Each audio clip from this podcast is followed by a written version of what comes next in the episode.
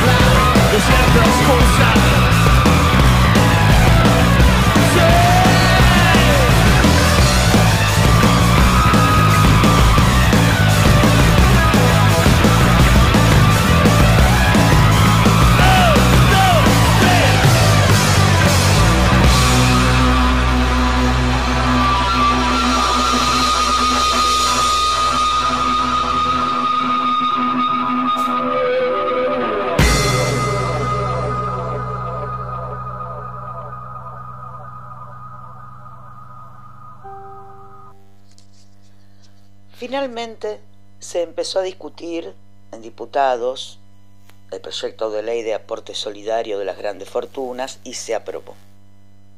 El aporte, que será por única vez, se va a utilizar para la compra y producción de material médico para combatir la pandemia, subsidios para las pymes, urbanización de barrios populares, equipar IPF para producir y envasar gas natural, y financiar el relanzamiento del plan Progresar para estudiantes.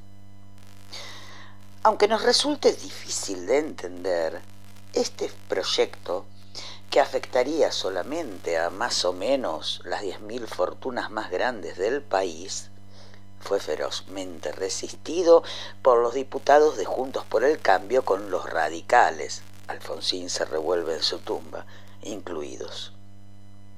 Es increíble que, frente a esta desgraciada situación en la que nos puso Macri aparte, la pandemia, estos miserables quieran poner excusas para evitar el aporte extraordinario.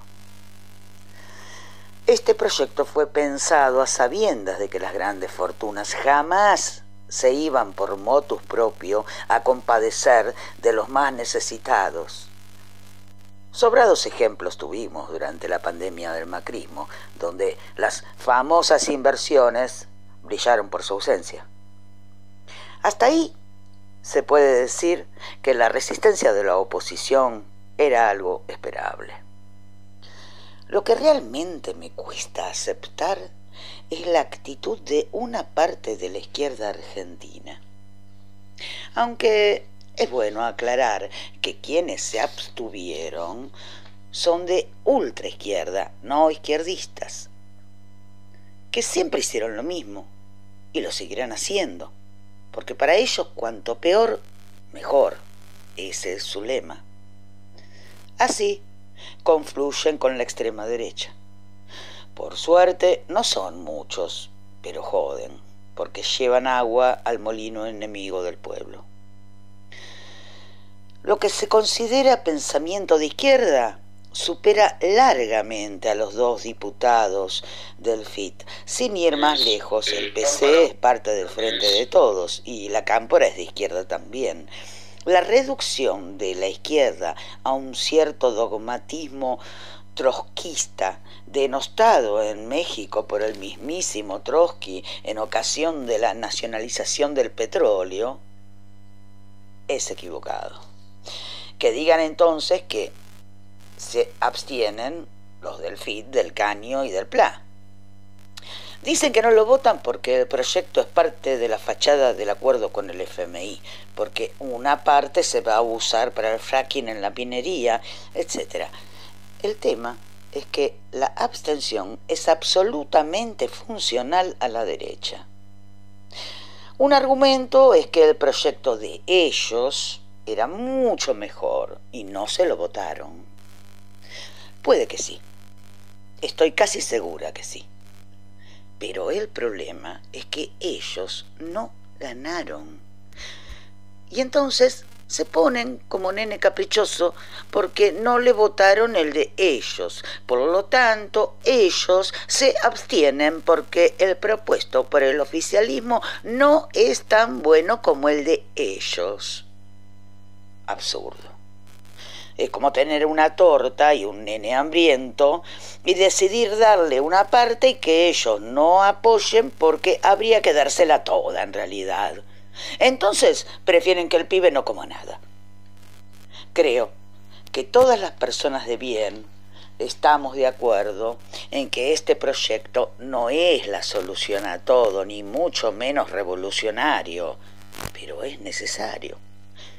Fácil es dar ideas revolucionarias cuando no tenés que gobernar.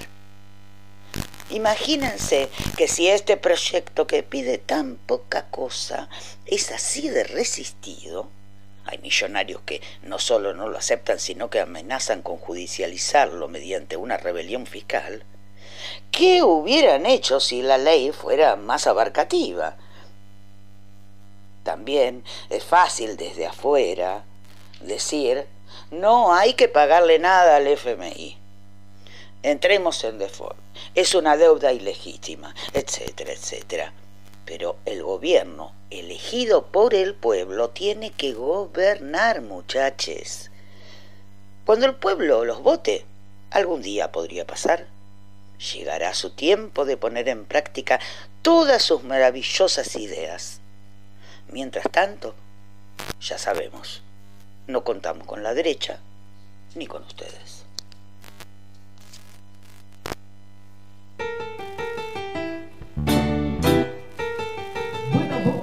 Hola Delio de Hiera, amiguera, gracias por seguir siendo y amando a la musiquera.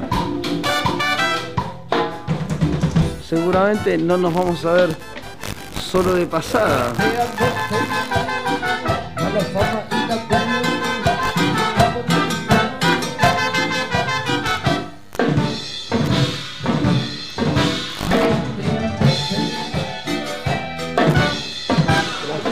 A la gente bonita, hermano, y la sagrada musiquera que nos juntó. Nos vemos en el Gran Rex. Así, ¿Ah, Piggy Pingui.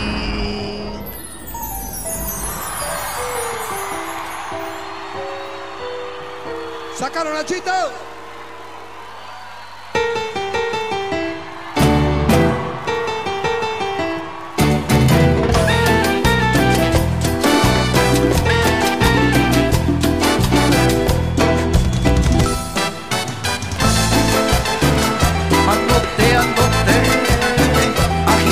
mis perros.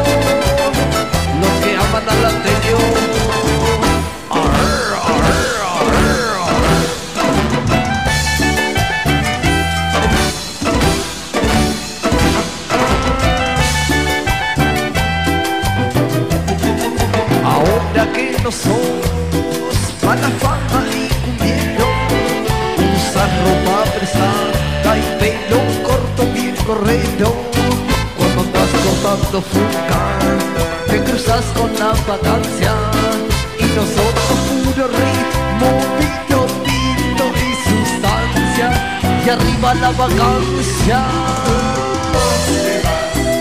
La marca de la gorra y toca que te la vuelo.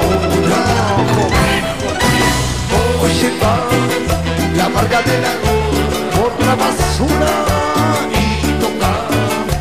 que te la vuelo ahora. La marca de la gorra basura y toca que te la vuelo ahora.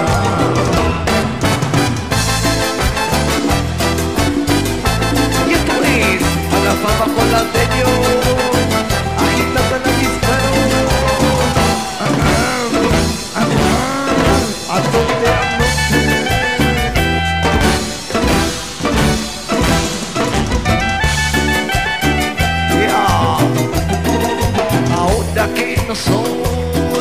mala fama y cumbiendo, usas ropa pesada y pelo corto bien correcto. Cuando andas cortando fuga, te cruzas con la vacancia. Y nosotros puro ritmo, vino, vino y sustancia. Mándale mecha, oye vas. Y vos, que te la vuelo ahora. Joder, joder.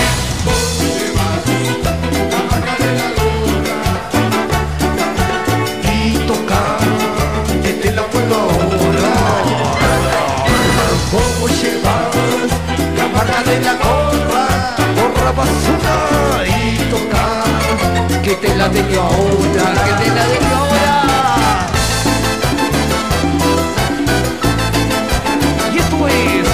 Teño Valdés agitando el avispero en el teatrero.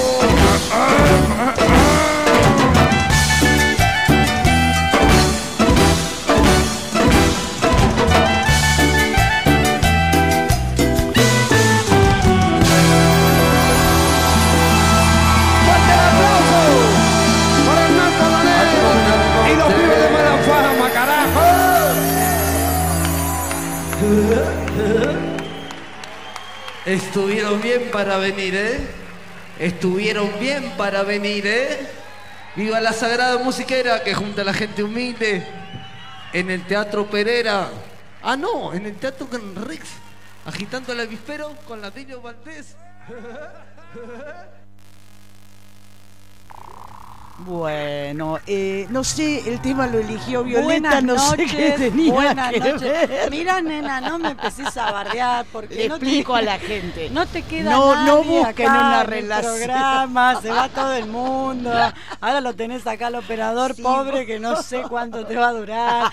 Así que no cancheré, no me deliré. Ya no vino Karina hoy, ya estamos, estamos no de- te mando columna en nadie de tus amigos, no tenés noticia para hablar. Ay, qué hija de puta. para mí, pasá los audios de Gaby, pasá. Decí que no nos escucha, si Le no- mandamos, ¿qué no nos va a escuchar? ¿Sabes cómo Gaby, nos escucha no, la yegua? no Gaby, te mandamos muchos besos. La voy a y hoy tenemos entonces. convocatoria nueva para gente que está deseosa de ser convocada a participar de la pintada de murales. bueno, dale, hablemos del tema. Bueno, eh, primero, bueno, eh, los que quieran mandar mensajito al 2291 5262 51. 2291 526251.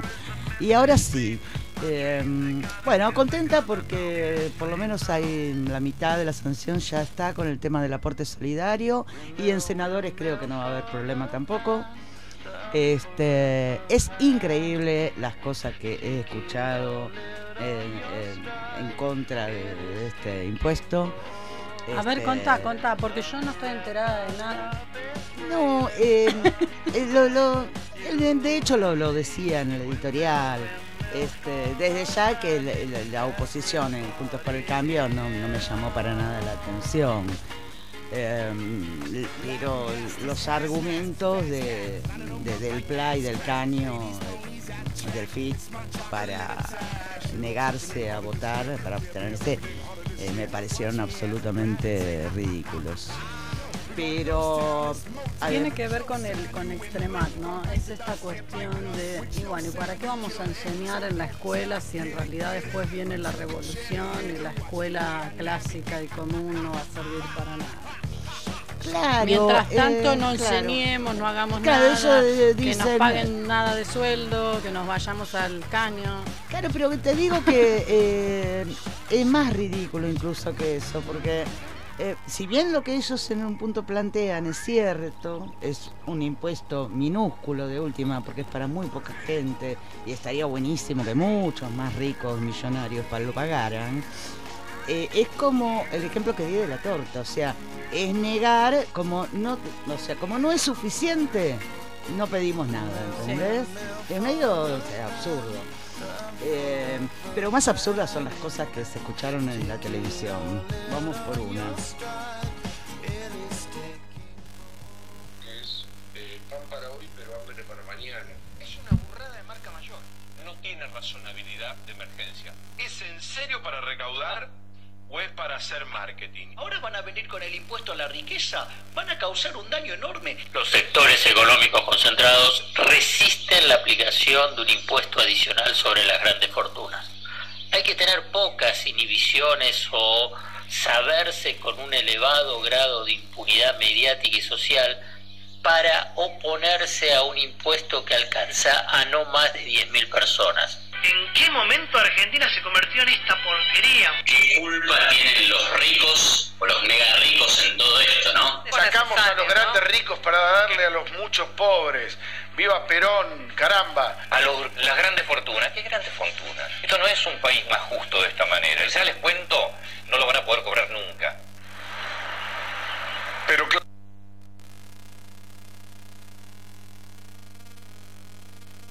Sectores aportan cada vez que apuestan por el país invirtiendo, generando empleo. Desde Juntos por el Cambio rechazamos el impuesto presentado por el oficialismo. No es aporte, es confiscación. Y acá lo muestran, lo muestran. Mirá, casi la mitad de los diputados nacionales defendemos al sector que genera empleo e inversiones en nuestro país. Mirá, el 46% de la Cámara, bien amarillo, bien amarillo, lucha por quién? Lucha por el 0,02% de la población, que es la población con más de 200 millones de pesos. Mira, están orgullosos de defender a este cachito que es un puntito de la, un puntito de la pirámide, es lo que es la población que defiende Juntos por el Cambio. Mientras, podríamos decir que el resto de los partidos políticos defienden a toda la población, ¿no? Que, que es todo el resto de la población es lo que defiende en la otra mitad de la Cámara de Diputados. Yo si, si, si hiciera esto, trataría de disimularlo, callarme la boca, porque esto es una chantada. Este puntito es lo que defiende la mitad de la Cámara amarilla. Bueno, y así la vergüenza total. Este. Eh, eh, eh, si te pones a escuchar cómo fue la discusión en detalle entre los diputados, te da vergüenza. Vergüenza el nivel que tienen. Yo al lado de ellos soy Simón de Beauvoir. Son increíbles. Este, acá hay otro del impuesto solidario que en la discusión de diputados, ¿no? Entiendo que creo que no. Creo que no, tengo que terminar de revisarlo, pero creo que no. Eh, ¿Y qué le parece conceptualmente, más allá de que tenga o no que pagarlo en definitiva? que no que no es un impuesto digamos a las grandes fortunas a la riqueza sino que es todo lo contrario es un impuesto a los activos que va a alcanzar una cantidad enorme de gente que tiene justamente estos bienes que usted decía recién en función de la producción entonces va a afectar a la producción va a hacer que caiga eh, digamos este, el nivel de eficiencia de la producción y, y no, no y además como ya lo suponemos no va a ser un aporte por única vez sino que esto se va a quedar permanentemente Bueno, audio del señor Mariano Martínez. Cosas así se han escuchado en la Cámara de Diputados este, desde mentiras totales, como que el impuesto va a quedar permanentemente, te imaginarás, y con el quilombo que están haciendo los millonarios por un aporte única, por única vez, le llegás a querer cobrar esto todos los meses y te incendian el país. Claro, viste, este, cosas absolutamente ridículas. Pero bueno, Viole, podemos con suerte pasar a otro tema. Espero que en la próxima sesión en senadores ya este tema se termine y se... Ojo, que yo creo que aunque se apruebe en senadores, que creo que es lo que va a pasar, eh, no va a ser tan fácil, ¿eh? Porque... ¿Cuánta resistencia? Ahora es increíble, ¿no? Que gente absolutamente millonaria por una cosa que para ellos es. Me parece que acá falta cultura impositiva, Claro, no están acostumbrados. Y cuando te dicen que en los países te dicen, no, porque en Alemania, en Alemania pagan un montón pero de impuestos. Más bien. Y él dice, ¿cómo no pagan impuestos en Argentina? No, pero más bien, e incluso en Europa se está discutiendo ahora, precisamente por el tema de la pandemia también, de cobrar un impuesto extraordinario para de fortuna. No es algo que se nos ocurrió solamente a nosotros, ¿no? Este, pero bueno, puede haber visto una rebelión fiscal, o sea, los, tipos van a tratar de por todos los medios hacer quilombo para que esto no siente, no siente un precedente, ¿entendés? Entonces dicen, a ver si este Alberto Fernández se nos hace el revolucionario, ¿viste? y nos entra a bajar con los impuestos. Claro, claro, tal cual. Pero bueno, Es un lindo debate el tema de las estructuras impositivas de los países, ¿no? Lleva mucho debate y es una lucha que tiene que ver también con las fuerzas, con los distintos grupos económicos. Bueno, a ver quién paga los impuestos.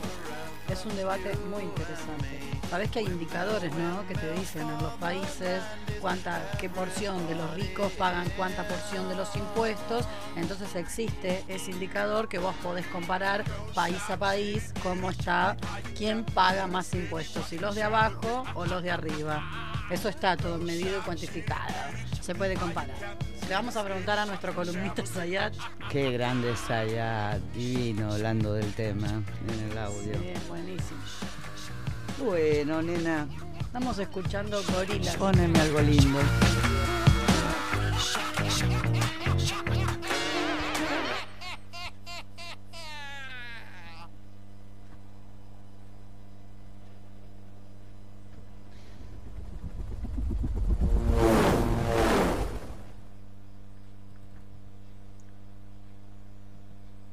al Congreso de la Nación para su tratamiento dos proyectos de ley para que todas las mujeres accedan al derecho a la salud integral.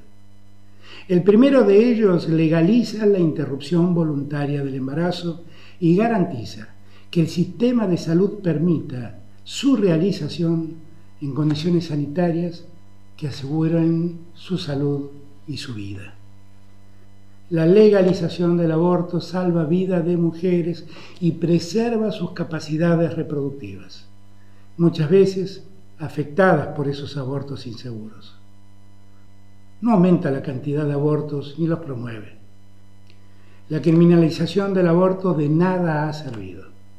Solo ha permitido que los abortos ocurran clandestinamente en cifras preocupantes. Estas son las palabras con las que el presidente de Argentina, Alberto Fernández, anunció que enviará al Congreso un proyecto de ley para legalizar la interrupción voluntaria del embarazo. Y esta es la reacción de miles de mujeres que reivindican con sus mareas verdes el aborto legal, seguro y gratuito desde 2018, cuando el proyecto para despenalizarlo logró el visto bueno de la Cámara de Diputados, pero fue rechazada por el Senado tras 12 horas de tenso debate celebrado en medio de la crispación en la calle entre partidarios y detractores de la medida. Actualmente en Argentina está permitido abortar solo en el caso de que el embarazo sea fruto de una violación o haga peligrar la vida de la madre.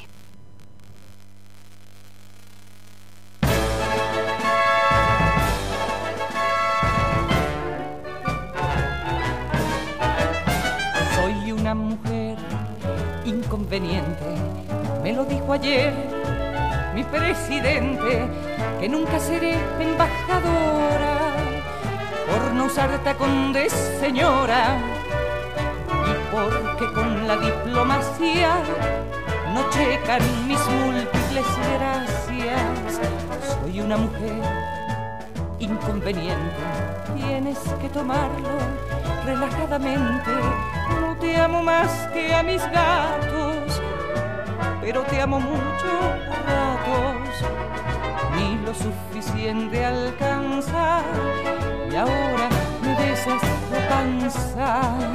No soy tus pantuflas, ni soy tu madre, no soy tu gobierno, ni tu comadre.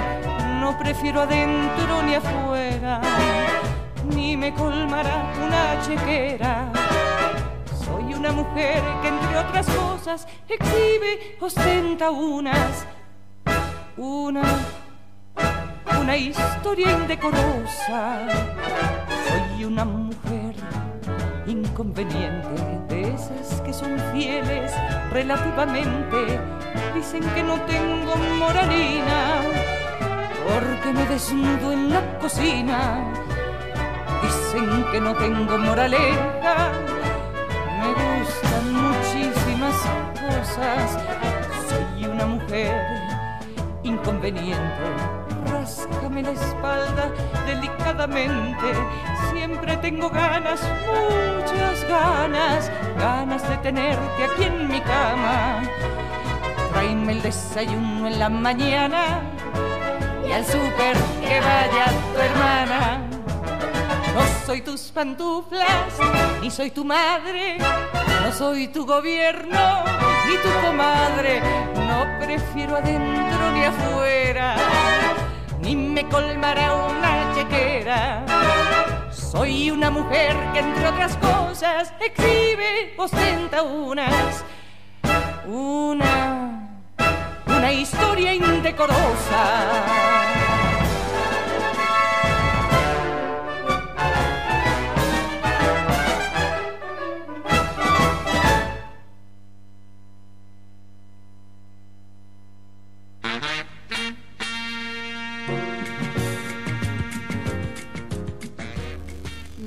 Digas, no me digas, Clau, que llegó, qué cosa, llegó el momento feminista del programa. Re que era todo el programa.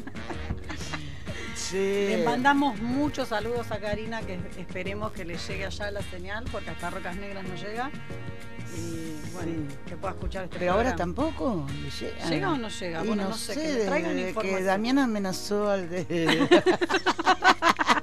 Bueno, al hablemos del derecho al aborto. Eh, ¿Qué pensás, che? ¿Vos pensás que les va a ir bien ahora en la discusión en diputados, senadores? Yo ¿Qué onda? quiero decir que, quiero decir lo siguiente, que la verdad me emociono, me emociono al ver tantas personas luchando y pidiendo por esto. Me encanta que hace que en estos años se haya instalado así en la agenda pública de esta manera el tema, porque hace no tantos años era un tema totalmente privado que no, viste, no se decía nada, como el audio que nos mandó Gra aquella vez, nadie se hacía ningún aborto, nadie sabía nada. ¿Te acordás?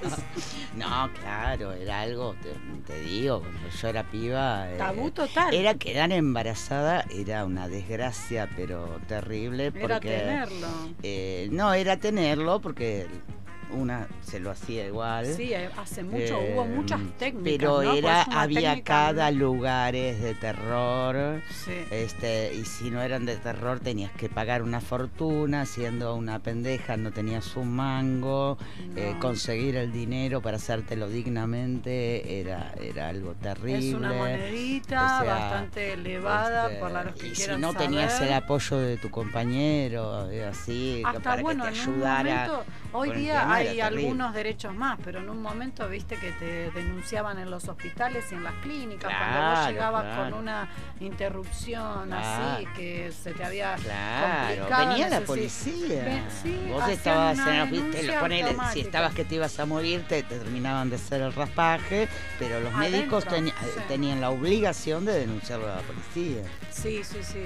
Y bueno, y también en el caso de embarazos productos de abuso, ¿no? Que a veces el- eh, lo que es abuso sexual. Claro, aparte es, es un límite muy extraño. Yo no sé bien cómo será hoy día legalmente en el caso de una violación. ¿Con qué tenés que contar como para que sea aceptado legalmente sin ningún problema y te lo hagan en el Está, hospital? existe el verdad que protocolo no. ILE que está funcionando en algunas provincias. ¿Funciona bien? Funciona relativamente, funciona todo el tiempo, estamos justamente pidiendo que funcione como tiene que funcionar, porque no funciona como debería. Pero existe, hay protocolos que fueron ablandando esa normativa tan dura que estamos hablando, existen, incluso hay una declaración jurada donde vos pedís que se te haga la intervención y vos con tu palabra, donde diga que es abuso, Ah, abuso con eso alcanza ya. Sí, lo que pasa es que alcanza, pero siempre queda un poco ahí a merced del que te atiende, de la persona. Claro, que claro, te porque filtra. también supongo que los mismos médicos, muchos moralistas, deben de decir, no, yo no, este, qué sé yo, no Claro. estoy seguro. Incluso hace poco leí una noticia de un médico en una provincia que le habían dado, eh, le habían dado cárcel por obstruir el acceso a la ILE de una Mira. joven. Le habían dado una pena, le dieron un par de años, después fueron menos, Sí. viste que le hacen cumplir así un poco, pero bueno, va cambiando todo esto.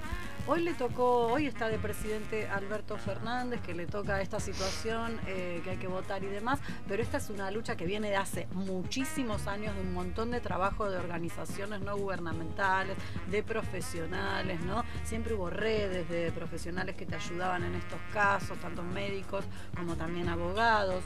Hoy acá en General Alvarado funciona la Conserjería ILE de Ni Una Menos, que lo hemos dicho también en este programa, donde te ayudan a que en caso de que te corresponda el ILE de este protocolo que decimos cuando es abuso y demás, a que se lleve adelante y se cumpla, porque se negaban, se resistían en el hospital local a hacer la práctica y bueno, quedaba ahí como en un lugar medio raro que no Mm, se difuso. sabía, sí, Mm. y a veces te atendían, a veces no te atendían. Así que bueno, esperamos con mucho, con mucha ansiedad este avance. Queremos que quede atrás la criminalización del aborto. Hay varias organizaciones no gubernamentales que se dedican a estudiar esto y a llevar los números de cuántos casos hay de que vos vas con un aborto mal y te empiezan a hacer una causa. Y hay, sigue habiendo muchos casos. Así que es muy importante que salga esta ley. Y bueno, A ver qué se dice por ahí. que se pueda decidir. Más allá de lo que piense cada uno del aborto, yo sé lo que pensás vos y yo sé lo que pienso yo. Hablando de cosas bizarras que pasaron ayer, estuvo Viviana Canosa en la marcha Pro Vida o de las dos vidas, como quieran decirle, realizando, conduciendo una ecografía en vivo. Más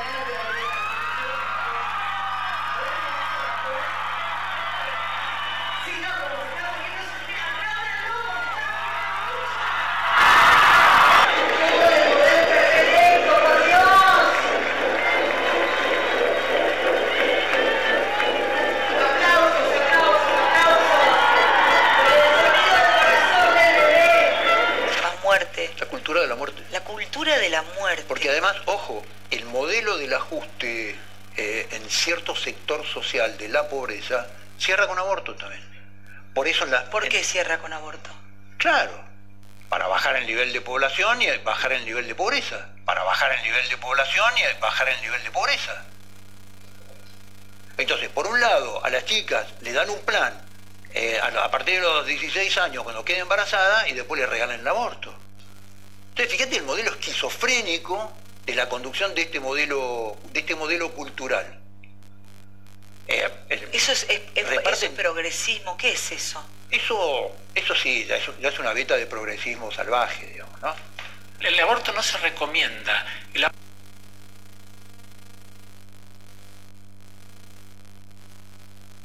Poneme la cuti de fondo y volvé a la Bueno, eh, esta soy yo tratando de manejar mi celular. Este, ahí continuamos, eh, Genaro, operador. Mientras tanto, les digo que el miércoles 25 de noviembre, 12 horas, paño y lazo a favor del aborto y de la ILE acá en General Alvarado, en las puertas del Palacio Municipal. ¿Sí? Convocado por la multisectorial de mujeres. Vos, vos seguí así que te va a llamar Gaby. nunca se recomienda.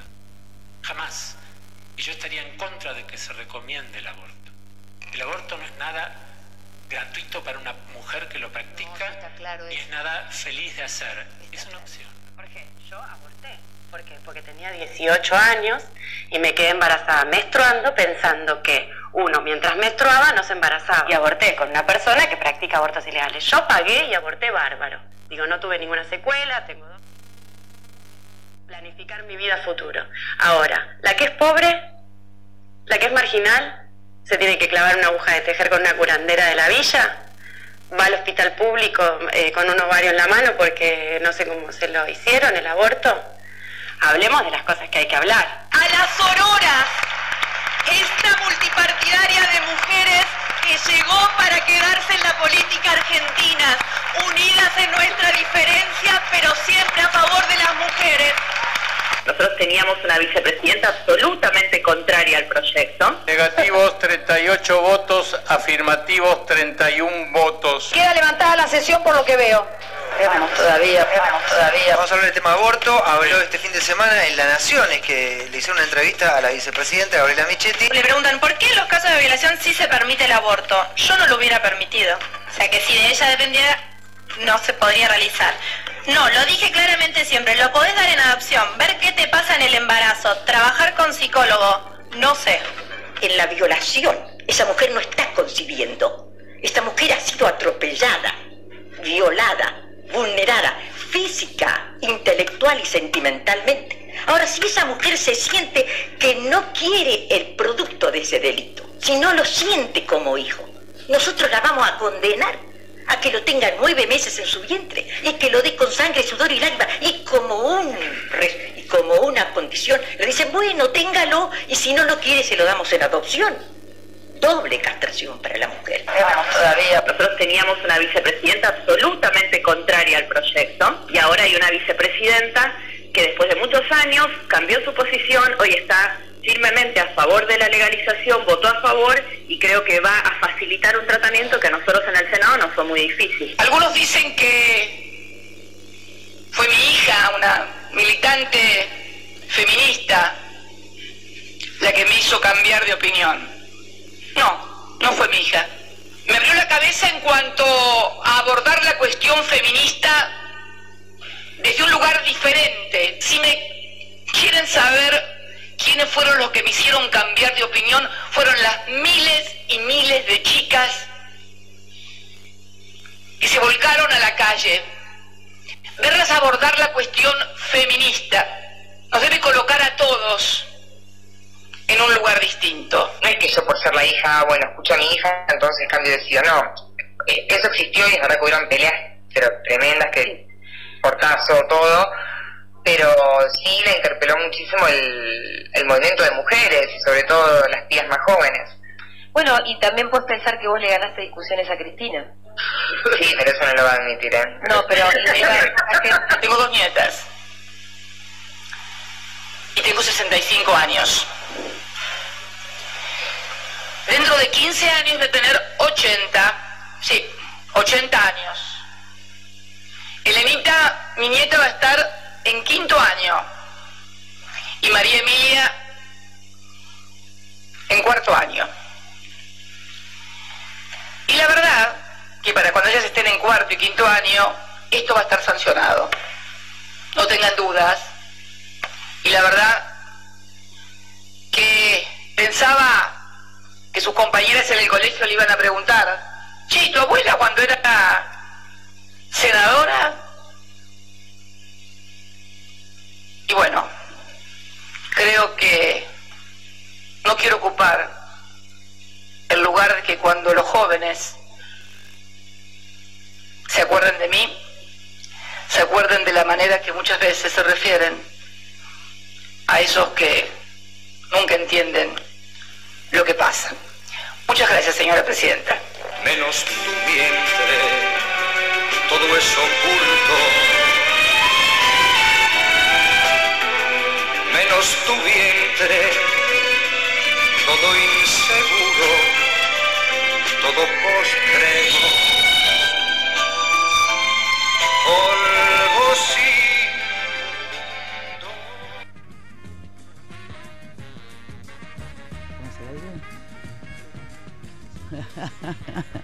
Entonces quiero repetirlo por si no se escuchó. Que Primero traga la pizza. Miércoles 25 de noviembre, 12 del mediodía, la multisectorial de mujeres General Alvarado convoca a un pañuelazo afuera de la municipalidad a todos los que quieran ir, así que van. Pañuelazo verde Así que a van. favor del aborto legal y por el Día de la No Violencia contra la Mujer y por todo 25 de noviembre también vamos a estar haciendo acciones acá en Mar del Sur que les voy a contar brevemente y después se van a enterar más información en los otros programas porque todavía no lo tenemos decidido. Bien. No, bueno, como en el tema anterior eh, de la- el impuesto a las, a las grandes fortunas, el aporte de la gran fortuna, sobre el aborto se han escuchado cosas Barbaridades. hilarantes casi, te digo. Yo prefiero eh, cagarme de la risa No. porque sé que sé que la ley va a salir Yo ahora. lo que creo, lo que y creo y lo que le digo siempre, siempre, siempre a las personas, le digo, el debate del aborto es un debate que tiene que ver con temas de la salud pública, con una política pública, tiene que ver con eso, con que esté disponible esa práctica de una manera que le asegure a todas las personas una atención correcta, en las condiciones de salud que corresponde, el seguimiento psicológico que también esta práctica después requiere, porque no es cosa fácil decidirlo, luego pasarlo, tiene toda su cuestión que está bueno poder trabajarlo. Tiene que ofrecer esto para que se pueda hacer la práctica en las condiciones dignas que corresponde, como dice la salud y el acceso a la salud y los derechos y todo eso. Después, si usted, a título personal, no quiere, decide no realizarse esa práctica, eso está perfecto. Pero acá hablamos de un tema de salud pública, ¿sí? No estamos hablando. Después lo otro. Claro, aparte, lo otro. eh, eh, eso Lo- es- corra a su lugar individual, corra esa cuestión, no, porque yo cuando a mí me pasó, no, pensá en un tema de salud pública. Después, si vos no lo querés hacer, bueno, Claro, aparte el, el pensamiento ese de que a partir de que se legalice, eh, todas se van a hacer abortos. Es una, un pensamiento absolutamente ridículo. Este, yo me acuerdo cuando se discutía el es tema. ignorar lo feo que es atravesar esa situación y además, si además hay una situación de abuso, todavía más complejo, entonces no es así que va a ir todo el mundo Cuando corriendo. se discutía la ley de divorcio, yo me acuerdo, hace ya unos cuantos años, este, eh, uno de los argumentos era que si se aprobaba la ley del divorcio, se iba a divorciar toda la gente en masa. Cosas ridículas, ¿viste? Igual hubo un piquito de divorcios al principio. Bueno, pero con toda la gente que se quería claro, divorciar hace mil años. Sí, había. Y de hecho había manganeta, porque ibas a Paraguay y te casabas de nuevo. Claro, sí, Había formas. bueno, de- pero está realmente ridícula esa cosa. Se han dicho muchísimas cosas ridículas, se ha hecho humor también con esto y vamos a escuchar este audio. Se lo digo a los que están afuera, que nadie se deje llevar por la cultura de la derrota. ¡Bravo, chicas! Ustedes han levantado alto el honor y la dignidad de las mujeres argentinas. Esta causa esta noche tiene un, un pequeño descanso, pero en poquitas semanas todas de vuelta de pie, porque si no sale hoy, el año que viene vamos a insistir y si no sale el año que viene, insistiremos el otro. Nadie podrá parar a la oleada de la nueva generación. Será ley, habrá ley contra viento y marea. El proyecto de ley por el aborto seguro, legal y gratuito en la República Argentina ingresará al Congreso durante este mes, durante noviembre. Una promesa que había realizado en la campaña Alberto Fernández. Presentaré un proyecto de ley de interrupción voluntaria del embarazo que legalice el aborto en el tiempo inicial del embarazo y permita a las mujeres acceder al sistema de salud cuando toman la decisión de abortar. Yo creo que el aborto está socialmente despenalizado después del 2018, ¿no?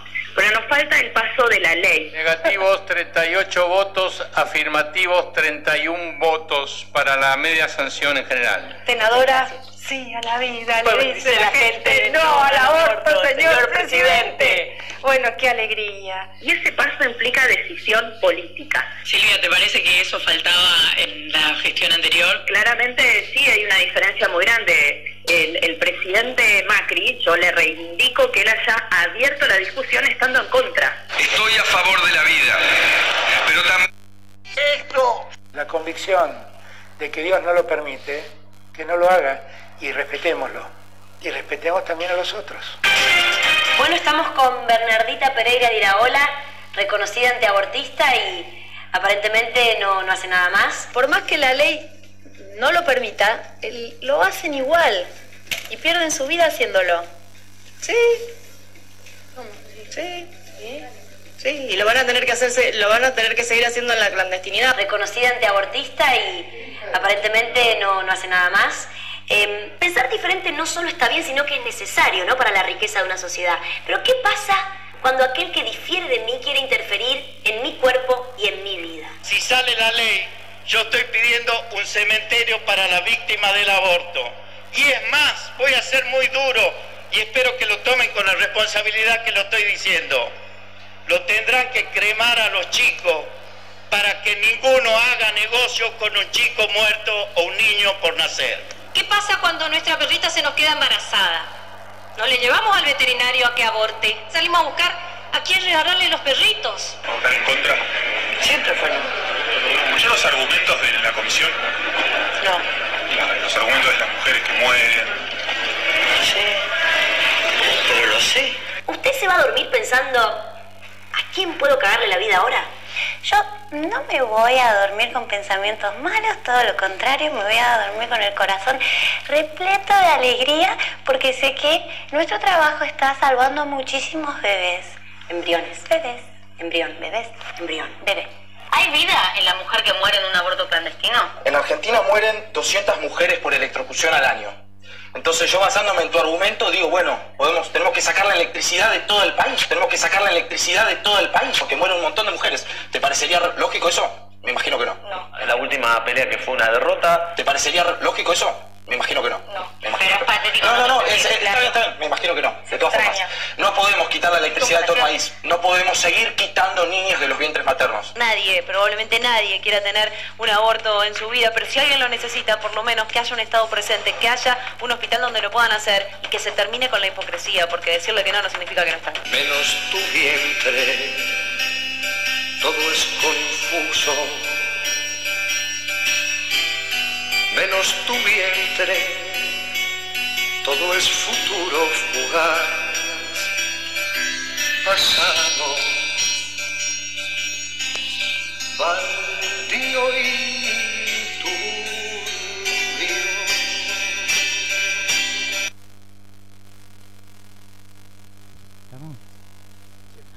Bueno, ¿o- ¿han escuchado algo más ridículo que lo de la electricidad?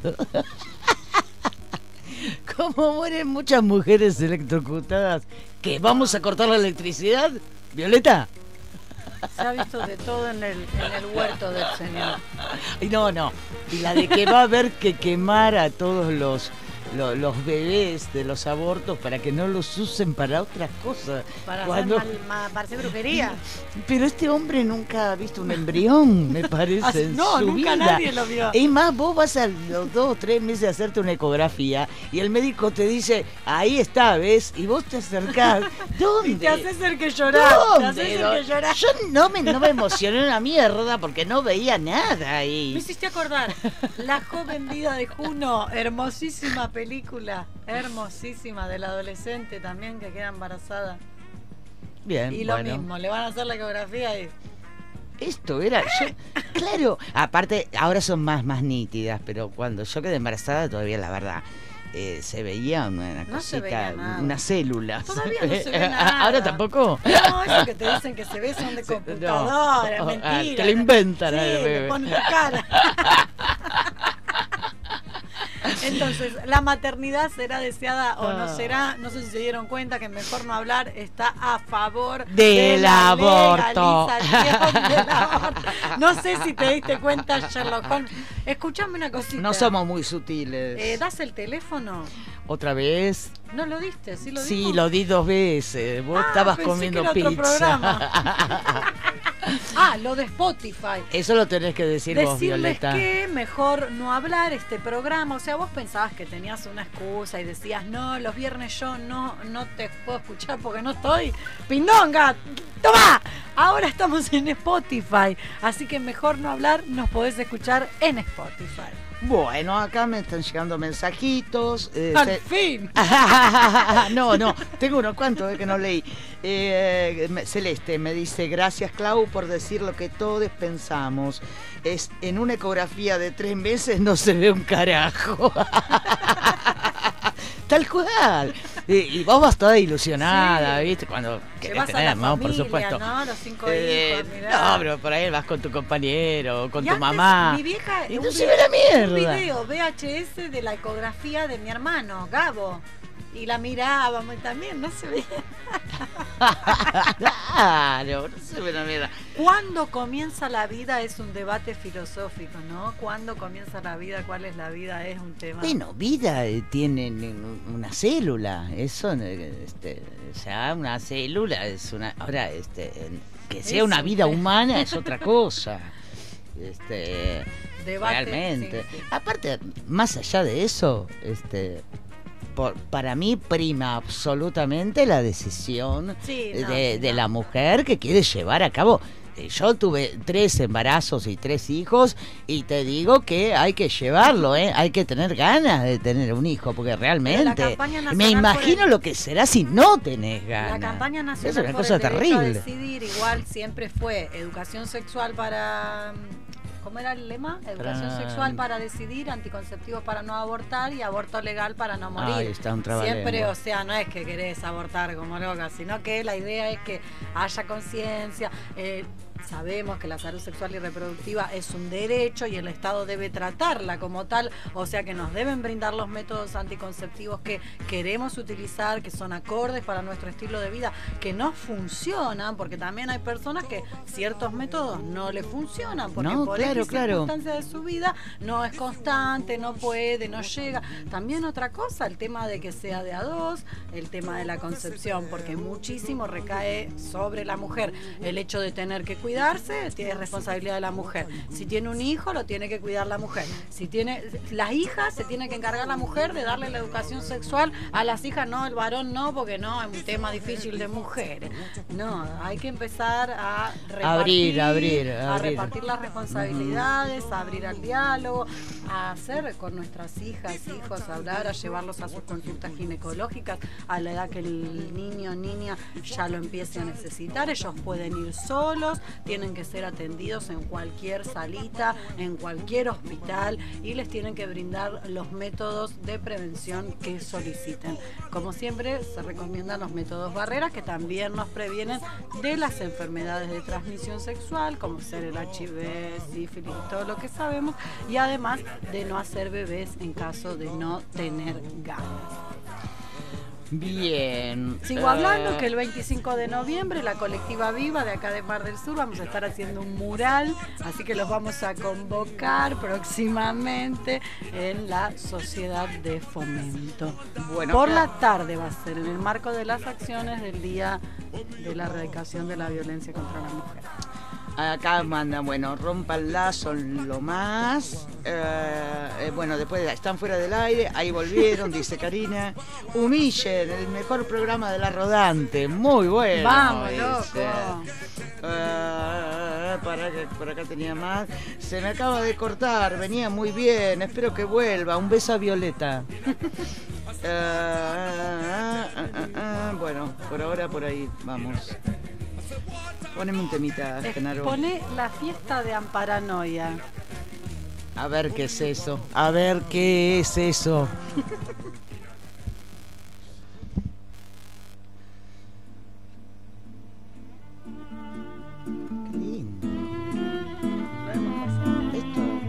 Seguiré caminando, seguiré esperando, aunque me duela amor, algo que hacer, alguien a quien amar, con quien contar y algo de esperanza. Seguiré caminando, seguiré soñando, aunque me duela. La fiesta que tengo la llevo la tengo, la llevo. La fiesta que tengo,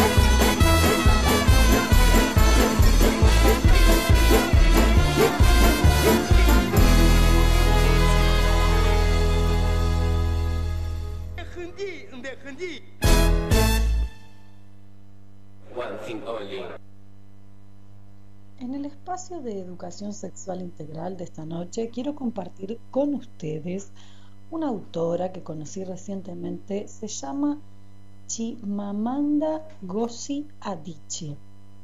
Ella es una mujer nigeriana, nacida en el año 1977. Ella estudió letras y escribió varios libros. Actualmente vive entre Nigeria y Estados Unidos. Es una gran escritora y referente de toda una generación. Hoy en día es eh, una de las voces del feminismo y una defensora de la igualdad y los derechos en todo el mundo. Ha escrito tres novelas, La Flor Púrpura, Medio Sol Amarillo y Americana, y también publicó una colección de relatos, Algo alrededor de tu cuello, el ensayo Todos deberíamos ser feministas y su último manifiesto, Querida Igea Wale, Cómo educar en el feminismo. A continuación entonces les voy a leer un fragmento del libro Todos deberíamos ser feministas. Es un libro para niños, niñas y niños, ilustrado, una versión, la verdad, muy hermosa. La forma en la que estamos criando a nuestros hijos no ayuda en este sentido. Reprimimos la humanidad de los niños, definimos la masculinidad de una forma muy estrecha. La masculinidad es una jaula muy pequeña y dura en la que los metemos. A los niños les enseñamos a tener miedo al miedo, a la debilidad y a la vulnerabilidad. Les enseñamos a ocultar quiénes son realmente, porque tienen que ser, como se dice en Nigeria, hombres duros. En secundaria, si un chico y una chica, adolescentes con poco dinero los dos, salen juntos, es el chico quien tiene que pagar siempre la cuenta para demostrar su masculinidad. ¿Y si evitáramos enseñarles a vincular la masculinidad y el dinero? ¿Y si la actitud no fuera debe pagar el chico, sino más bien que pague quien más tenga? Por supuesto, gracias a su ventaja histórica, hoy en día casi siempre es el hombre el que más tiene. Pero si empezamos a criar de otra manera a nuestros hijos e hijas, dentro de 50 o 100 años, los chicos dejarán de sentirse presionados para demostrar su masculinidad por medios materiales. Pero lo peor es que les hacemos sentir que tienen que ser duros, y cuanto más lo fomentamos, más debilitamos su ego. Y luego hacemos algo similar con las niñas, porque las criamos para que estén al servicio de esos frágiles egos masculinos.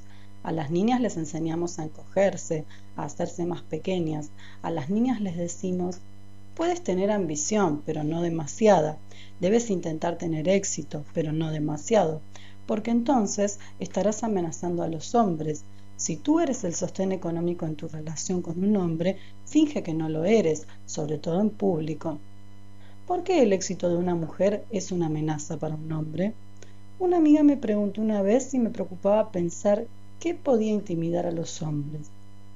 A mí no me preocupaba en absoluto, de hecho no me interesa esa clase de hombres.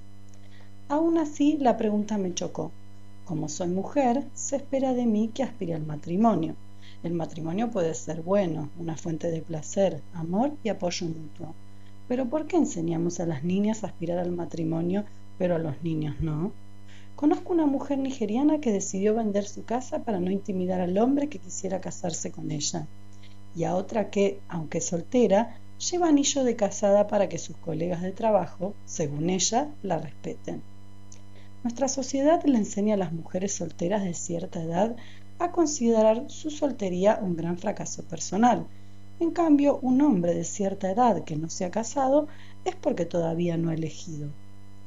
Es fácil afirmar que las mujeres pueden decir que no a todo esto. La realidad, sin embargo, es más difícil y compleja. Bellísimo libro entonces, Todos deberíamos ser feministas, de Chimamanda Ngozi Adichie, para leer entre todos y disfrutar de unos hermosísimos dibujos y aprender poco. Esto fue todo. Muchas gracias.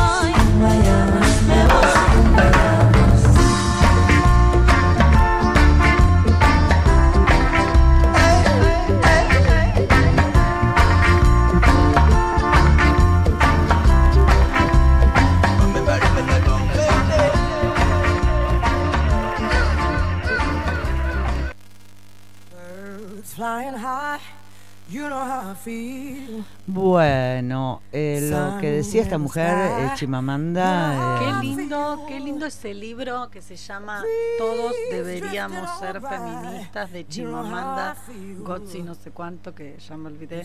Es una belleza, es un libro que es ilustrado para ver, para compartir con quien quiera. Es una historia que arranca en la primera hoja, termina al final, pero si quieren también cada cada hoja son cuentos que empiezan y terminan. Es muy lindo. Aparte, no, lo que me gusta mucho de la visión de esta mujer es eh, la, la comprensión también de lo que le pasa en la cabeza a un chico eh, por su educación, ¿no? Cómo tenemos que tener en cuenta antes de, de- de descartarlo como basura. Eh, que suele ocurrir, ¿no? Eh, en la visión feminista, descartar como basura eh, este, al hombre y tener en cuenta que ellos también en un punto son víctimas de la educación. Son los roles de género, son culturalmente constituidos, por eso es muy interesante a los chiques, niñas, mostrarles otras propuestas, ¿no? No necesariamente la nena tiene que tener los ladrillitos color rosa, puede tenerlos de cualquier color y puede mezclarlos con otros ladrillitos de otro color. Y obvio, te va a pasar, vos me decís, pero en el jardín, pero en la escuela, pero en la amiguita. Sí, pero hacele otras propuestas también. Claro, no, y ojalá No solo te pasara por los ladrillitos color y Si rosa. tenés una nena y un nene, no inhabilites a él a que pueda jugar en la cocina o a ella a que pueda jugar con los autitos. O no tiene nada que ver, a ver, que un varón juegue en el rincón de la casa, porque no es el rincón de las nenas, es el rincón de la casa que hay en la salita, sigue estando. Sigue el estando famoso el rincón de la rincón, no casa. te puedo creer. Pero no digas el rincón de la mamá o el rincón de la nena. No, el rincón de la casita, donde está la cocina, el lavadero, el lavarropa la laderita, todo eso. Ahí puede jugar cualquiera. O un nene, por ejemplo, puede jugar al supermercado, a la peluquería, como vimos ya cuando hablamos de Judith Butler. No es que si, si el varón está en la peluquería. No, te sale gay, es si sale peluquero, sale si gay, sale boluda. tampoco importa, pero además no es que necesariamente uno porque haga tal cosa es tal otra. Cada uno se va sintiendo cómodo con distintos roles y es muy importante, como también dijimos acá, compartir de las tareas de cuidado en la casa, porque no son una cuestión exclusiva de mujeres porque sí, porque llevas el gen de la cocina.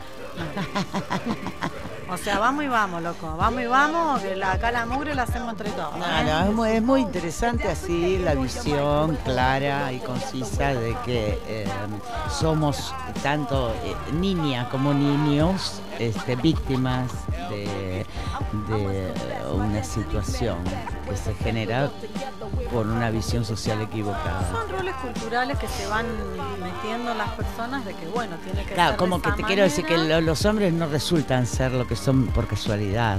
No, no, hay toda una, una cultura que legitima ese- esa violencia machista y el problema no es el hombre, sino el macho violento, ese es el problema. Aquel que ve su masculinidad, ay, soy muy macho porque cago a palo a mi mujer o porque trato mal a mis hijos o porque hago cualquier pavada.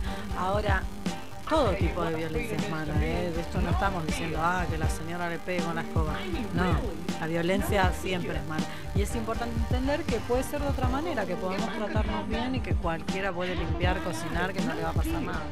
Y además que las tareas de cuidado son trabajo que genera la mitad del PBI en Argentina. O algo así, la próxima se lo digo. Hablando de limpiar, vamos con... Hablando de limpiar y de, limpiar el PBI. ¿Tu hermana? Estaba limpiando la heladera. Pobrecita, ¿qué se tiene que Y limpiar? se le ocurren cada cosa cuando limpia la heladera. En el mes de la no violencia, desde la mesa local, te invitamos a sumarte a la campaña Ponete la Violeta. Te proponemos que el día 25 de noviembre lleves alguna prenda, distintivo, pañuelo o lo que quieras color violeta. También podés colocar algún pañuelo, bandera o símbolo del mismo color en tu hogar o comercio. Es una forma de visibilizar que en General Alvarado le decimos no a la violencia. En el mes de la no violencia, Desde la mesa local te invitamos a sumarte a la campaña Ponete la Violeta. Te proponemos que el día 25 de noviembre lleves alguna prenda, distintivo, pañuelo o lo que quieras color violeta. También podés colocar algún pañuelo, bandera o símbolo del mismo color en tu hogar o comercio. Es una forma de visibilizar que en general Alvarado le decimos no a la violencia.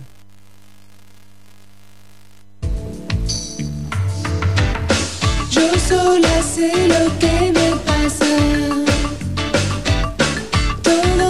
Sucede despertar. Cuando aparecen mis hermanas, no se escapan. Mirá lo que me pasó. Estaba limpiando la heladera, con la mesada llena de todas esas porquerías medio putrefactas que aparecen siempre que uno acomete esa tremenda tarea. Viste que hay gente que dice que limpiar es terapéutico. Bueno, no es mi caso. A mí me pone de un humor pésimo. Bueno, la cuestión es que mientras lo hacía escucho en la radio la siguiente tanda publicitaria. Dab sabe que todas las axilas son únicas. Qué absurdos que son estos tipos, pensé. Le ponen alas a las toallitas higiénicas, te ratonean con Mr. Músculo, un chabón de bíceps lujuriosos que te ayuda a limpiar el inodoro y a engañar a tu marido. Y ahora se la tomaron con las axilas. Un lugar en el que no solemos pensar. Bueno, no sé vos, pero yo nunca había pensado algo así. Bueno, será porque se ven poco, sobre todo en invierno, tal vez en verano un poco más. Ahora, de ahí a decirme que son únicas, qué sé yo. Poco exagerado, ¿no? Bueno, yo seguía tirando cosas podridas de la heladera, tratando de sacarle la mugre pegada, que no hay Mr. Músculo que me ayude. Y escucho, vos cambiaste tu vida y él cambió la tuya. El tema es que lo que había logrado semejante hazaña era la comida para el gato. Bueno, igual como no tengo gatos, lo desestimé. Pero axilas sí tengo, así que me puse a pensar, tal vez tengan razón. Y bueno, y después siguen así todo el tiempo, todo el día, todos los días, estés conectada con el formato que sea, internet, radio, TV por cable, abierta, cerrada, Facebook o lo que sea, te bombardearán. Tendrás una existencia fácil y segura si comes las arvejas couto, encontrarás la verdad de la vida si tomás chotocola, sentirás el placer del encuentro, tendrás orgasmos múltiples y el forzudo ese del desengrasante te limpia el inodoro.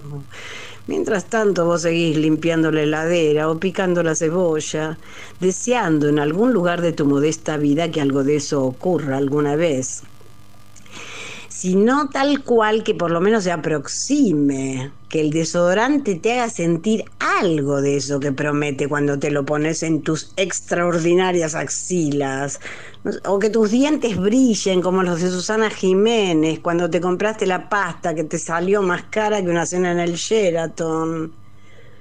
La idea de que todos somos capaces de lo extraordinario, de que puede ir más allá de sus límites, de que la grandeza está allí donde intentes encontrarla. ¿Por qué no en el cepillo de dientes, las toallitas con alas que te harán sentir una estrella de Hollywood? Toda esa sugestión berreta.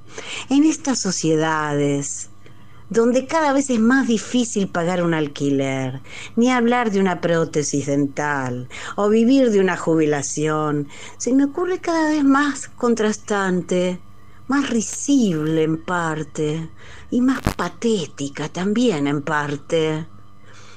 Ya sabemos que no se puede vivir solo de realidad, la mentira nos gusta nos hace falta. De ahí, bueno, las religiones que sostienen teorías incomprobables, pero que en mayor o menor grado casi todos decidimos creer, y si no las más laicas, pero no menos místicas, la astrología, la psicología, la sexología, la brujería, etcétera, etcétera. Bueno, las cuales, dicho sea de paso, mejor no desacreditar en determinados círculos si es que no querés quedar confinado al averno donde van los herejes. Pero dejemos eso, tampoco es necesario ser todo el tiempo realista y pensar mientras te tomas el helado de frutilla riquísimo que tal vez tenga conservantes químicos que te lleven a la muerte. Bueno, no digo eso, no digo, son un plomo insufrible. Pero mientras limpio la heladera, pienso que sería mejor, al menos por un rato, que esta sociedad marketinera y superficial me devuelva el derecho a ser frágil, a estar confundida, a ser humana, controvertida e insegura. O por lo menos mi derecho a la inteligencia autodeterminada que me permita decirles a todas las monopólicas empresas que nos llenan de necesidades que no tenemos, metete tus papas fritas del orto, tus detergentes de mierda y tus burbujeantes gaseosas en tu mismísimo y oscuro culo de magnate multinacional.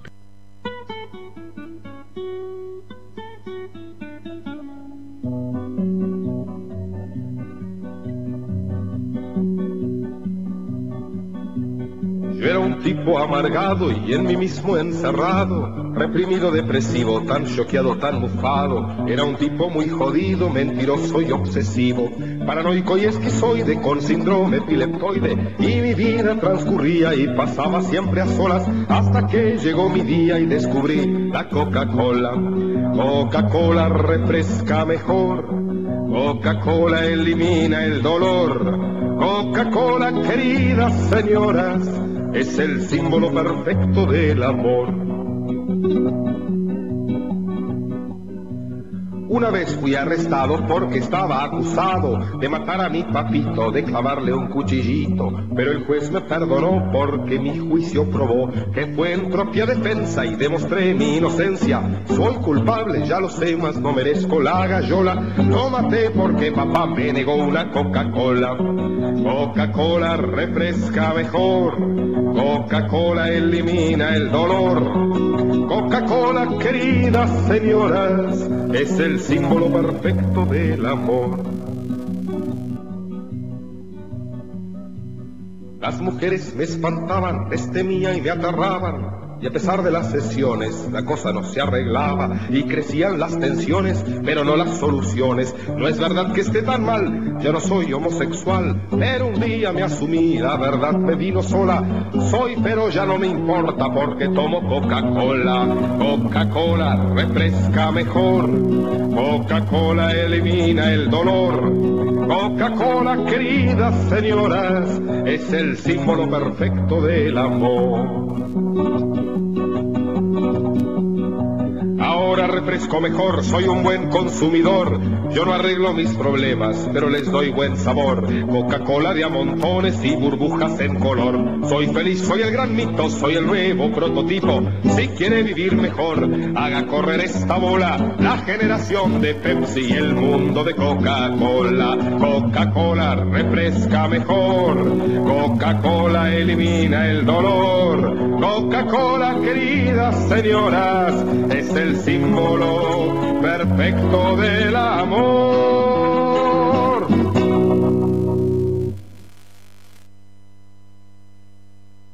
Hoy, en ¿Qué próximo libro leo? recomendaremos Infancias en Pausa. ¿De qué se trata Infancias en Pausa? Es una revista producida por Editorial Sudestada, en la que diferentes escritores y escritoras argentinos contemporáneos, como Juan Solá, Singualolo y Maru Leone, entre muchos otros, hacen un viaje a sus infancias para traernos un relato. La propuesta que nos invita a pensar es, ¿podemos entender a los niños y niñas de hoy sin abordar el recuerdo de nuestras infancias? Los invito hoy entonces a leer esta veintena de relatos que van a hacer que a más de uno se le piante un lagrimón. ¿Qué nos aporta Infancias en Pausa para mirar el mundo con nuevos lentes? Con total sinceridad, aún no puedo dar mi opinión informada al respecto, debido a que no leí la totalidad de los relatos. Sin embargo, me gustaría compartirles un fragmento del editorial de la revista que creo que ilustra muy bien de qué va. Es necesario intentar agudizar la mirada desde la perspectiva del pibe, abandonar tanto adultocentrismo por un rato y mirar el mundo desde abajo, desde bien abajo, lo más cerca posible de la perspectiva de tantos niños y niñas que ven su infancia atravesada por factores limitantes como el hambre, la exclusión, el abandono del Estado y el rol de la escuela pública, determinante en este paisaje gris. En el marco de la reciente conmemoración del Día Mundial para la Prevención del Abuso Infantil, estos relatos se vuelven urgentes para leer por nuestra cuenta y también con les pibes. ¿Cómo conseguimos Infancias en Pausa? Se trata de una publicación autogestiva dirigida por la editorial Sudestada, a la que van a poder acceder googleando Infancias en Pausa y descargándolo desde la página. Si ustedes quieren colaborar, pueden donar a través de un link de pago que encontrarán en la misma publicación. Gracias inmensas por mantenerse atentos a esta reseña, siempre con más preguntas que respuestas. Esperamos que se contacten con nosotras para contarnos cuando lean cuál fue su relato favorito y qué creen que les aportó Infancias en Pausa para mirar el mundo con nuevos lentes. Cuando vuelvas a llorar sin consuelo, comprenderás que nunca hubo adultez, solo infancias en pausa.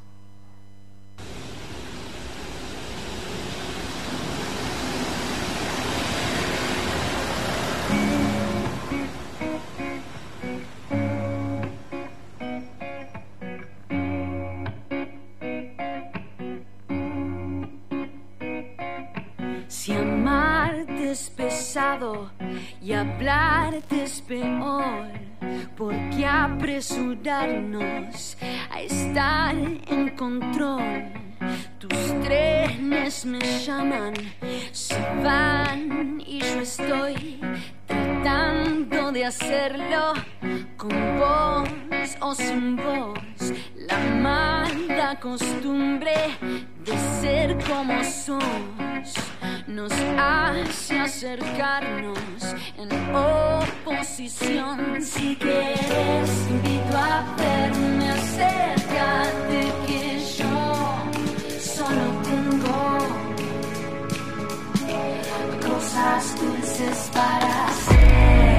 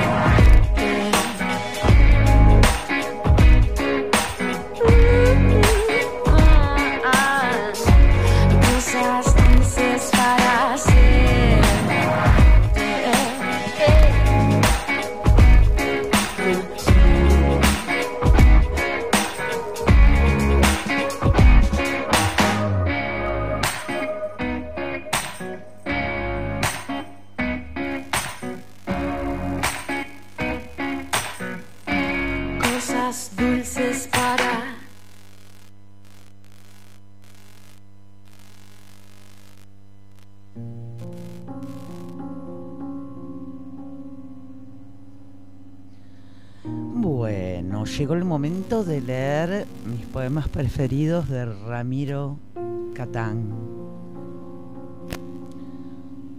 Y este se llama Trono Nupcial. Y dice así. En la cumbre en que el alma reposa, en la guarida acogedora, espero que el espejo me devuelva una puerta, un paso hacia el cielo o hacia la nada, sin respuesta que esperara que me dé el llamado misterio que nos somete a todos que según dicen es oculto. El poder del alma se aleja. Amar solo fue una sensación. El aura de una sonrisa se mantiene distante y me extravié, alejándome de la ingenuidad inconsciente, de la inocencia. Quisiera ver dónde está lo que no se sabe. ¿Qué es lo que se debe saber?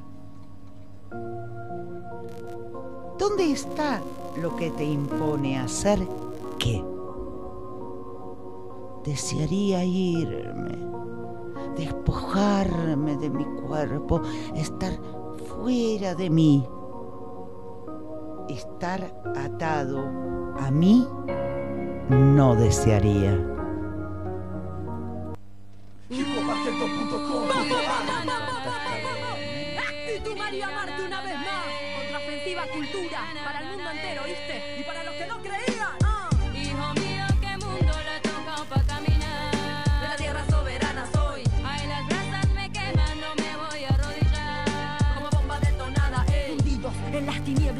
Desolación ser humano solo avanza hacia su frustración. La contaminación primero empieza en la cabeza. Desafiar a la naturaleza. ¿Qué cosa es esa? Haciendo una vida de mierda basada en el vicio de lo que acumulo. Sin más perspectivas que salvarnos nuestros propios culos. Haciendo puros cálculos, duros, nulos, andróginos. A ver cuál es la mejor forma de cagar y sacar provecho del prójimo. Parece que es científico, eso te suena trágico. Responde a cualquier parte del planeta o límite geográfico.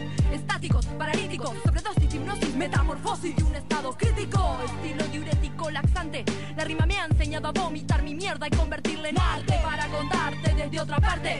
Compatriota del mismo mundo al comunicarte. Me ya así Me ven queriendo entrar con, con. este estilo rapeando A cada paso voy derrumbando muros Llevando conmigo el don de mis palabras Para que se queden contigo. Y con este abracadabra introducirme por tu oído Que el rap por estos días, amigo Se ha convertido en la guía protectora De los que estaban perdidos desde el momento que han nacido Ha trascendido, sobrevivido Y fue creciendo lento, pero seguro un movimiento. Ahora va en aumento, ve, ramifica, intensifica Uniendo lazos solidarios que por el mundo se multiplican. ¿Quién lo diría? Que así sería En cualquier parte del hemisferio La vida humana está podrida, huele a cementerio. Dicen que no hay opciones, que no hay alternativas. Vamos, no seamos cagones y cambiar la historia es cuestión de voluntades colectivas Vivas y no vidas pasivas. En pleno romance con nuestras penas Rompamos las cadenas, bajemos los escudos. Si de una forma u otra todos de igual modo nos rompen el culo Boludo, no seas tan testarudo Hijo mío, qué mundo le ha tocado pa' caminar. La tierra soberana soy Ay, las brasas me queman, no me voy a arrodillar. Como bomba detonada. Acelerada metida la base ya no me detiene Me arrebatada pase lo que pase Rapeando, rimando, peleando, pensando, pateando, cortando, poniendo mal duelo Intentando pisar cada vez más fuerte contra el suelo. No es una excusa, no es un consuelo. Mi punto de vista, autista, egocentrista. Voy echando raíces por la vida y no como turista, ¿oíste? Redes expresivas, comunicativas, vivas. La narrativa activa, compulsiva, me motiva. Señores, lo que somos, lo que queremos Y es lo que hacemos. En distintas sucursales internacionales Como cadetes pregoneros, raperas y raperos. Llevamos y traemos mensajes supremos. ¡Atención! Hermanos, final de la condena. Rompamos las cadenas. Esta situación extrema quema y es un serio problema Caer en el abismo del individualismo. Que sigue arremetiendo en contra de nosotros mismos. Aquí mismo, demasiado idiotismo. Es hora de que cambiemos de una vez el mecanismo. Hoy yo comentario que algo quiere explotar Si no está preparado, ponte ya a improvisar La cuenta regresiva no se puede frenar Porque ante el intento nos pueden destrozar Negando la absoluto de este nuevo orden que parece viejo, cambiándole el envase, el contenido es un reflejo. Año tras año el mundo avanza, pero en sentido opuesto. Algunos le llaman progreso al evidente retroceso. Drástica, común es bástica, la realidad es trágica y lastima. No es como gelatina, plantitas mis rimas te traen y fluyen con adrenalina. Digo, la vida me parece un fósil, pero rapeando me siento más útil. La gente desconcertada, consternada por el fenómeno que sacude todas las latitudes, actitudes. Preguntan qué es, es un profeta, no. Es el hip hop rodeando la circunferencia del planeta. Lógica bruta, pensar que para triunfar en este mundo hay que ser un hijo de puta. Pero así misma tu teoría se refuta al observar que la destrucción es absoluta. Falta disputa, me involucra el alma, se me amputa, hijo de puta. Hijo mío, qué mundo le ha tocado para caminar. Ey, ay, las brasas me queman, no sé si voy a aguantar.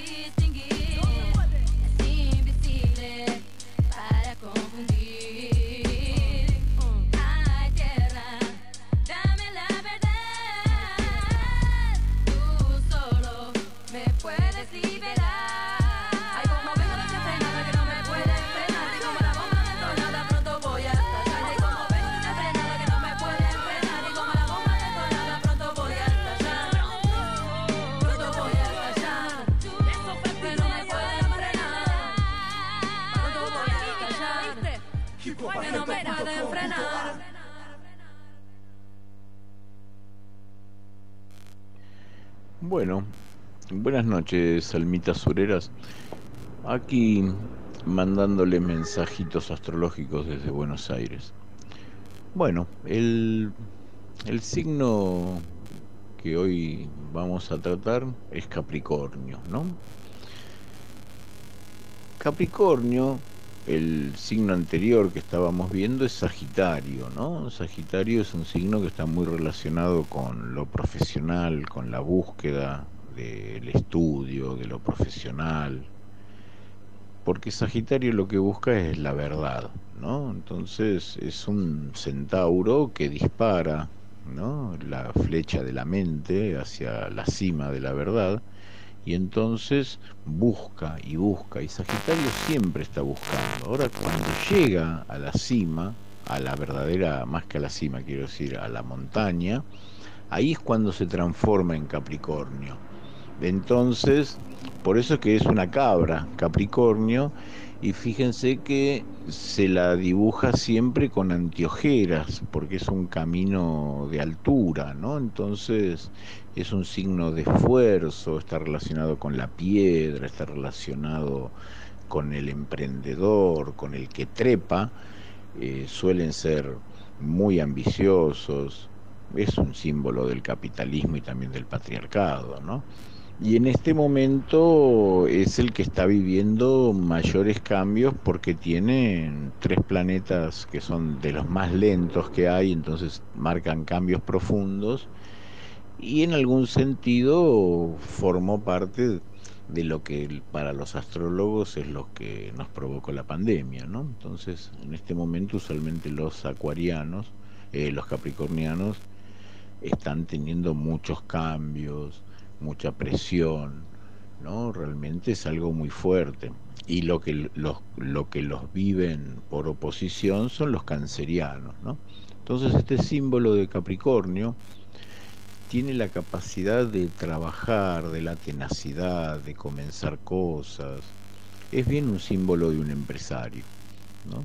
Tiene que ver bien, es una visión usualmente capitalista y se lo ve como este tema así de los que, o sea, de que si vos te esforzás, conseguís las cosas, es ese concepto. Bueno, es un signo cardinal, eso le da la fuerza de comenzar y es un signo de tierra, entonces eso es todo lo que aplica, ¿no? Entonces es el comienzo sobre lo práctico, y el signo, el planeta que lo rige es Saturno, que es el planeta de los límites, el planeta de la estructura. Entonces está muy relacionado con los huesos y rige las rodillas. ¿Por qué? Tanto ego, trepador, trepador, cuando llega allá arriba, para poder pasar a Acuario tiene que arrodillarse. Y ese es el cambio, ¿no? O sea, se dice que Capricornio es una de las puertas del alma.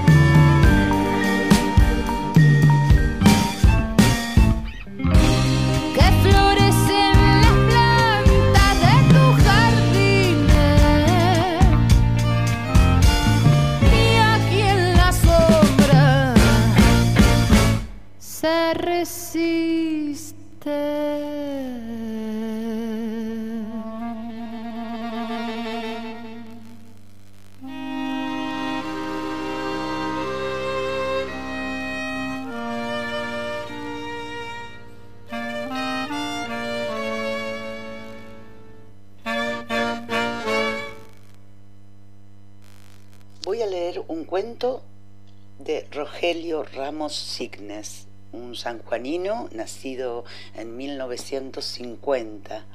Y el cuento se llama Fahrenheit 1976.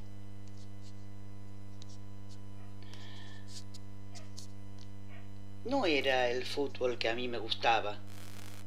De hecho, tampoco era fútbol, pero así le llamaban y era el único deporte que se practicaba.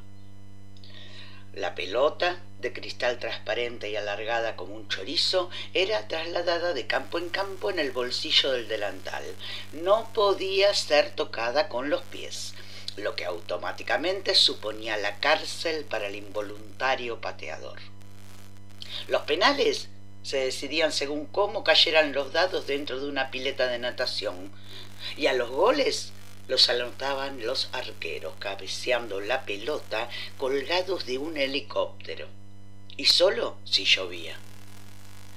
No era el fútbol que a mí me gustaba, insisto, pero le llamaban fútbol y era lo único que se practicaba allí por entonces.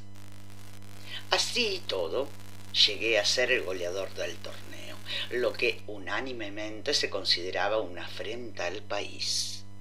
Por ello es que fui condenado a escribir un árbol.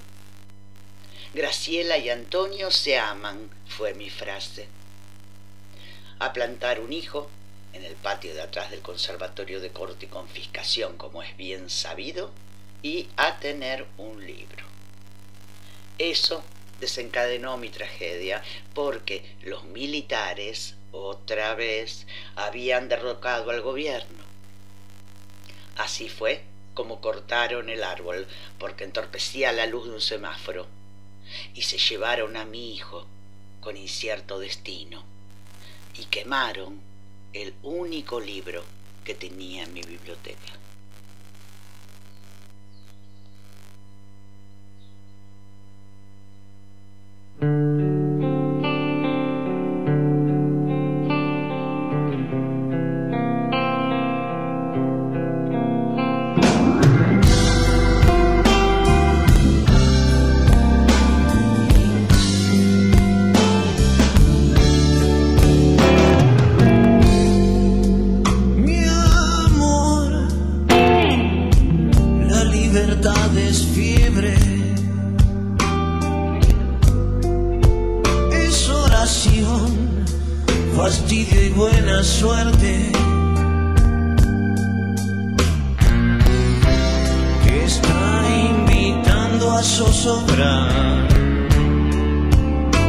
Otra vulgaridad social igual siempre igual, todo igual, todo lo mismo.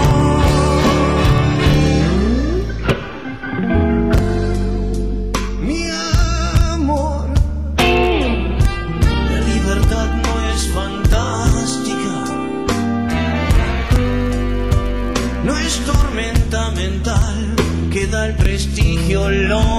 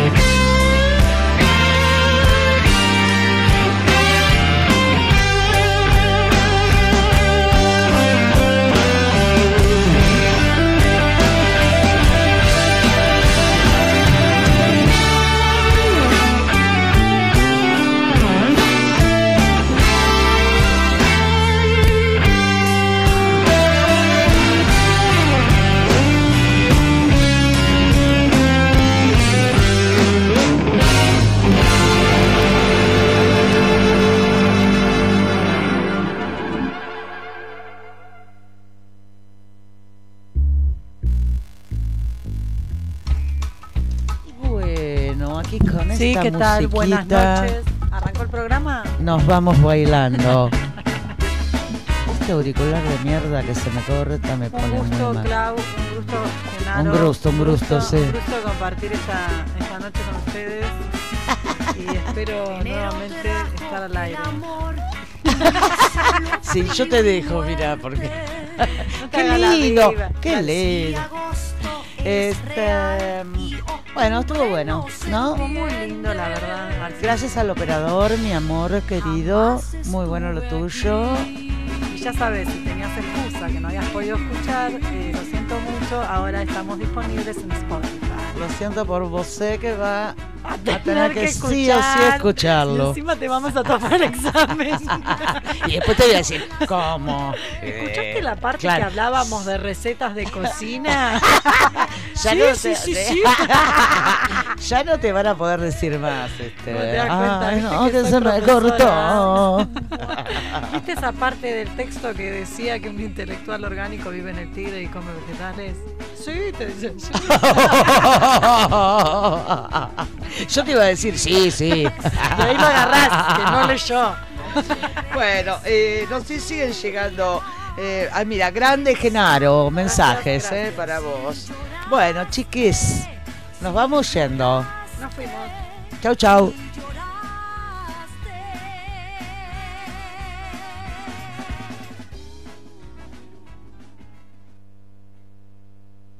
Ya terminó el programa recorto y encima ni, pu- ni pusieron el a dormir, a dormir, que ese también era uno de los tenebrosos. Chicos, ha llegado el momento de ir a dormir. A dormir, vamos todos los niñitos a dormir, sin pensar que la noche la hizo Dios para soñar. Y mañana cuando el sol brilla otra vez, haciendo cosa gorda volveremos a empezar. Hasta mañana, chicos. La